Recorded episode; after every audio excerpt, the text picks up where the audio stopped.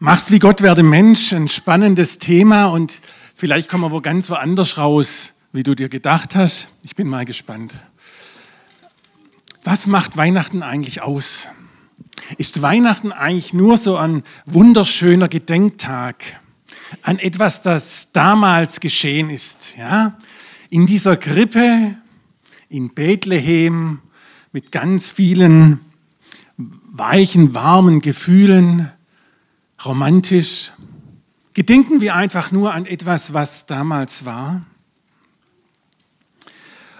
Oder ist es einfach nur so ein ethischer Moralappell am Ende des Jahres? Jetzt tut noch mal was Gutes, tut auch für Teen Challenge was Gutes. Vielleicht zwei Sätze zu Teen Challenge. Nicht damit ihr was Gutes tun könnt, sondern dass ihr hier auch auf dem Laufenden sind, was wir machen. Wir mussten unser Konzept ja umstellen und bieten jetzt Raum für Menschen in Krisen, Wohnen in Begleitung in Krisensituationen. Bei uns wohnen Leute nach einem Burnout, nach einer psychischen Erkrankung, lauter Menschen, die wieder zurück ins Leben wollen, weil die Suchtarbeit nicht mehr erlaubt ist. Und wir machen ganz tolle Erfahrungen, dass wir in unserer Berufung weiterlaufen können und Menschen helfen können, die sonst durchs Raster fallen. So viel, dann habt ihr hier was, weil vorher mich schon ein paar gefragt haben, ihr macht doch Suchtarbeit. Deswegen hat heute Whisky mich nicht so gestört. Vor drei Jahren hätte er mich noch richtig gestört und ich hätte mich dagegen gewehrt, Rainer. Alles gut. Genau. Was macht Weihnachten aus? Ich glaube, es ist nicht nur ein Gedenktag und es ist nicht nur irgendein moralischer Appell am Ende des Jahres oder der Moment, wo Familie zusammenkommen kann, sondern es ist etwas, wo Gott zeigt, wie er denkt, wie Leben funktioniert und wie er uns eine Haltung, ein Beispiel gibt, wie unser Leben auch gelingen kann. Ich möchte heute über einen Text aus dem Philipperbrief predigen und den leitet Paulus genau so ein. Philipper 2, Vers 5. Ich lese nach der neuen Genfer Übersetzung. Das ist die Haltung, die euren Umgang miteinander bestimmen soll. Es ist die Haltung, die Jesus uns vorgelebt hat. Und dann beginnt er, und das werde ich nachher noch lesen, zu erzählen, was Jesus getan hat und was seine Menschwerdung, was Weihnachten, was Passion und Ostern bedeutet. Und Paulus setzt es in den Zusammenhang, und das finde ich das Spannende, dass er es in Zusammenhang setzt, dass es was mit unserem Handeln, mit unserer Haltung, mit unserem Leben zu tun hat. Dass es nicht nur irgendwas ist, das damals geschah, sondern dass es etwas ist, das heute noch gilt. Es ist sozusagen ein Prototyp, ein Modell, wie Leben mit Gott gelingt und wie Leben unter Menschen gelingt.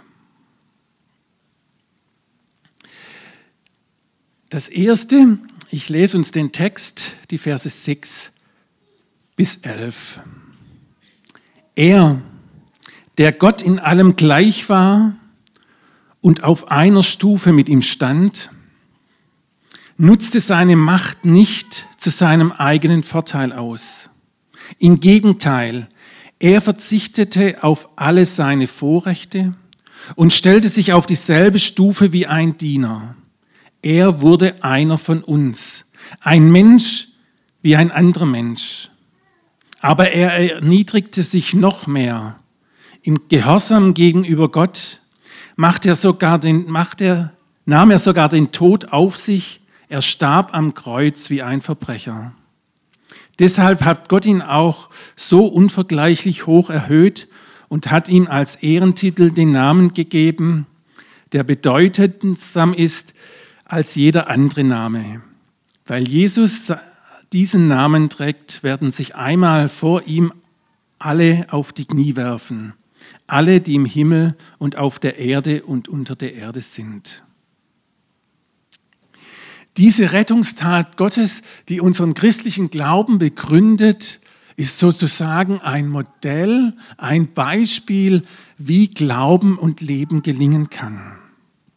Und das Erste, was wir feiern an Weihnachten ist, dass Gott diese einzige Art getan hat. Und das Zweite, was uns anregen kann, ist zu fragen, welche Haltung und welche Art Gottes steckt dahinter, weil es diese Art Gottes ist, die sich immer wiederholt. Wenn ihr mal so durch die Bibel durchgeht und draufschaut, werdet ihr immer wieder erkennen, dass Gott eine tiefe Sehnsucht zu uns Menschen hat und immer wieder diesen Weg zu uns Menschen geht. Er einen Ort sucht, wo er uns begegnen kann, wo er auf Augenhöhe mit uns kommt und uns Menschen Gutes tun kann. Es ist sozusagen eine Idee, ein Anhaltspunkt, wie Leben gelingt. Ich möchte mal so drei Schritte rausgreifen, die Jesus gegangen ist. Das erste, er hat losgelassen. Die Theologen sagen, er entäußerte sich. Also er hat seinen Mantel des Herrschens, des Königs abgelegt. Er hat all das, was er an Vorteile und Möglichkeiten hatte, losgelassen, um zu den Menschen zu kommen. Er hat auf Macht, Sicherheit und Erfolg verzichtet. Loslassen. Der erste Schritt, den Jesus zu uns Menschen tut. Der zweite Schritt, er begegnet den Menschen auf Augenhöhen. Er wird gleich. Er schaut uns ins Gesicht, schaut uns an und sagt, jawohl, mit dir will ich leben. Und das ist das, was an Weihnachten geschieht. Und wir feiern Weihnachten deswegen viel, viel lieber wie den Karfreitag, weil an Weihnachten das passiert, dass wir als erstes Mal sehen, Jesus wird Mensch. Das ist das Zweite. Er kommt auf Augenhöhe, er wird uns gleich und er begegnet uns in unserer Not, in dem, wo wir nicht weiter wissen. Und das Dritte, und das ist das, was wir an Weihnachten gern vergessen, ist, Jesus war dann noch bereit, einen Schritt weiter zu gehen.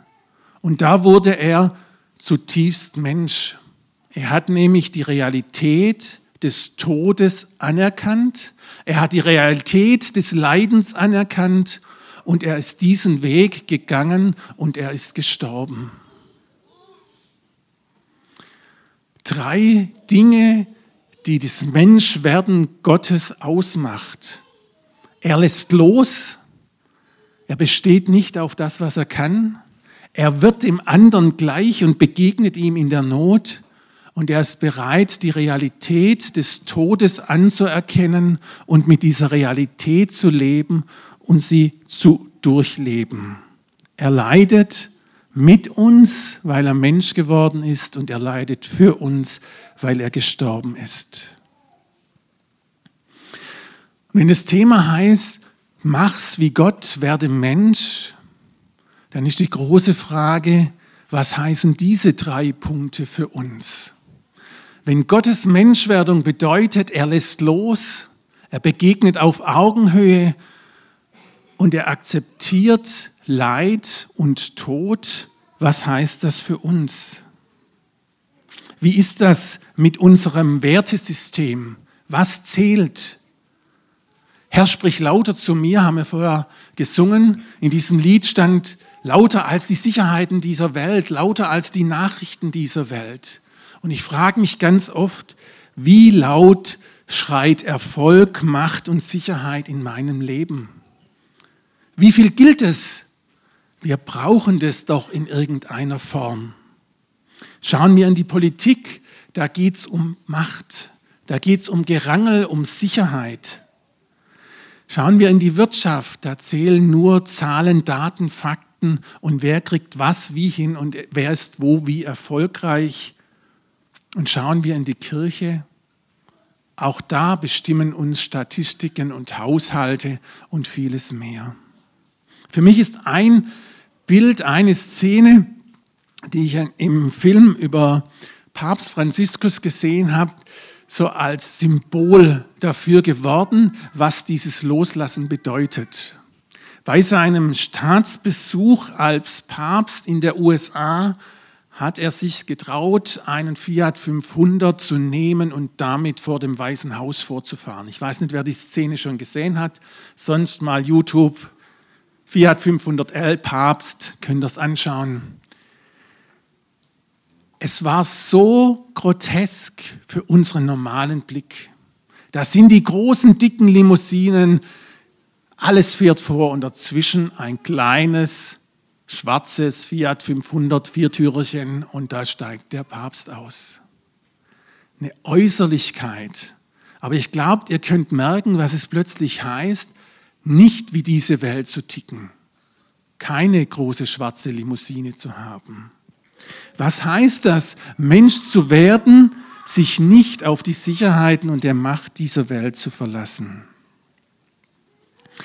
Das zweite, Mensch werden heißt, den anderen auf Augenhöhe zu begegnen, gleich zu werden, zu sagen, jawohl, ich komme zu dir in deiner Not auf gleicher Stufe.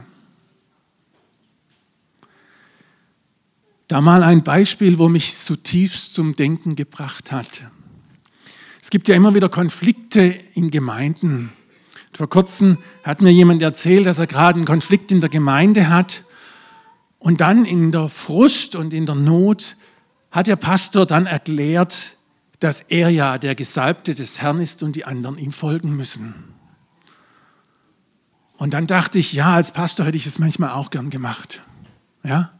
Aber der Moment, sich hier über die anderen zu stellen und es zu vergessen, Mensch zu sein, Macht haben zu wollen, nicht auf Augenhöhe zu bleiben, nicht bereit zu sein, zu leiden, das sind die Momente, wo wir Menschen nicht mehr Mensch sind.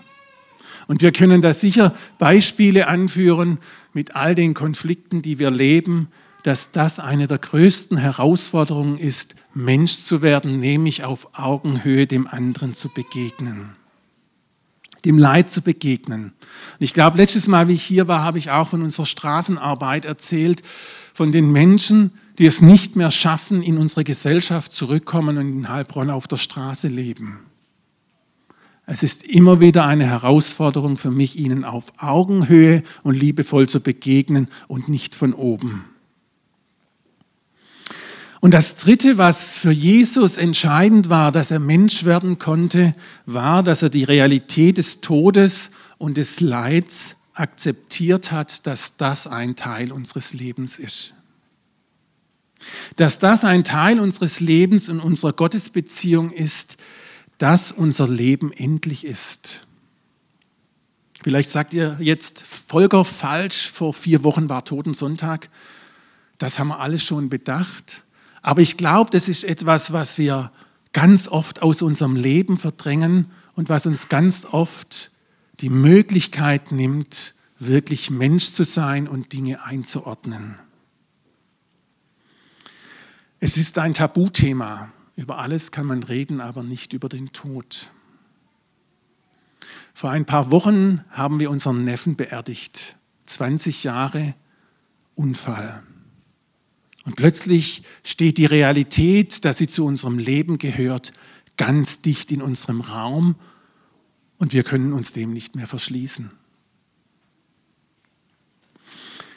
Wenn Jesus Mensch wird, dann heißt es, er nimmt diese Realität an. Und wir können Weihnachten nur feiern, weil es den Karfreitag gibt. Sonst wäre es eine zuckersüßes, bitteres Gift, wenn wir nur bei dem Moment stehen bleiben, Weihnachten ist schön, Jesus kommt in unser Leid und wir sind alle ganz glücklich.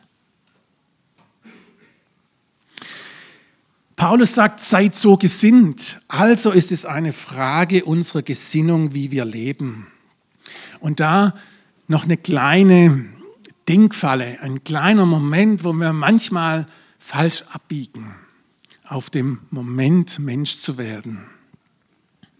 Ich möchte unterscheiden zwischen einer Rolle, Aufgabe und Verantwortung, die Jesus Christus hatte, und einer Haltung, die er uns anbietet.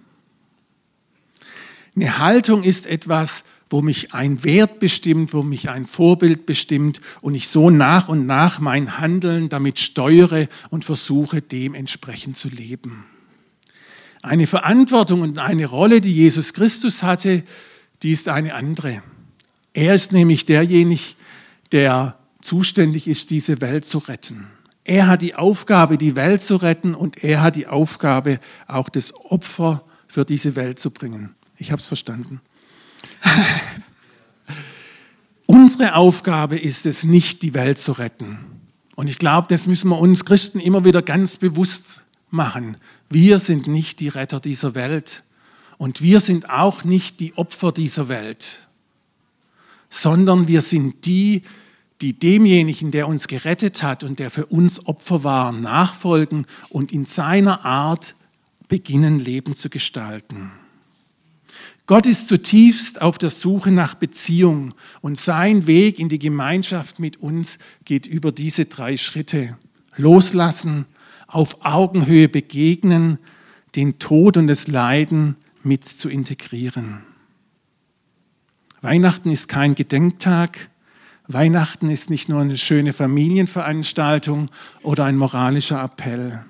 Weihnachten ist das tiefe Angebot Gottes, mit ihm zu leben und einen neuen Lebensstil als Modell anzunehmen.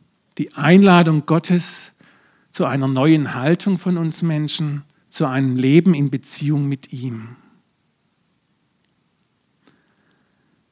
Ich möchte euch fragen, wollt ihr Weihnachten feiern? Wollt ihr Weihnachten? Dann heißt es, eure Haltung wird hinterfragt. Und ich wünsche mir, ganz arg, dass Menschen, die diese Haltung haben, unsere Gesellschaft verändern. Nicht nur unsere Kirche, die auch, die braucht es ganz dringend, aber auch unsere Gesellschaft. Menschen, die bereit sein können, auf Macht zu verzichten, Menschen, die auf Augenhöhe begegnen und Menschen, die die Realität des Todes und des ewigen Lebens nicht leugnen. Amen.